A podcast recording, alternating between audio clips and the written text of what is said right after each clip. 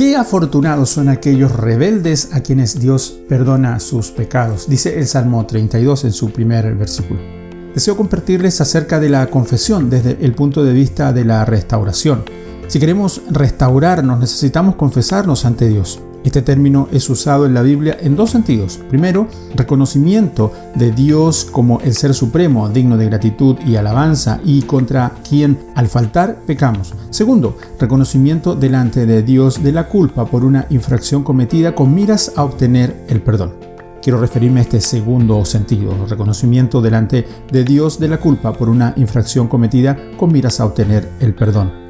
Para esto es excelente citar este Salmo 32 que leía y lee sus 11 versículos, el cual forma parte de los llamados salmos penitenciales.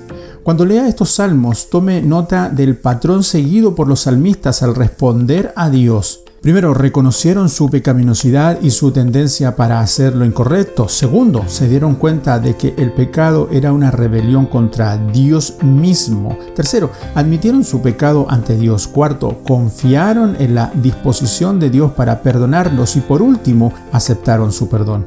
Utilice estos salmos como un recordatorio de lo fácil que resulta separarse de Dios y caer en el pecado y de lo que se necesita para restablecer esa relación. Los salmos que hacen énfasis de estos temas pueden ser el Salmo 6, el Salmo 14, 31, 32, 38, 41, 51, el Salmo 102, 130 y 143. El Salmo 32 puntualmente plantea lo que produce una confesión sincera, perdón y felicidad. También expresa que cuando la persona no confiesa su pecado experimenta amargura, ausencia de la presencia de Dios y obstinación. ¿Sabes? Al confesar tus pecados a Dios, darás el primer paso a la felicidad. Bendiciones.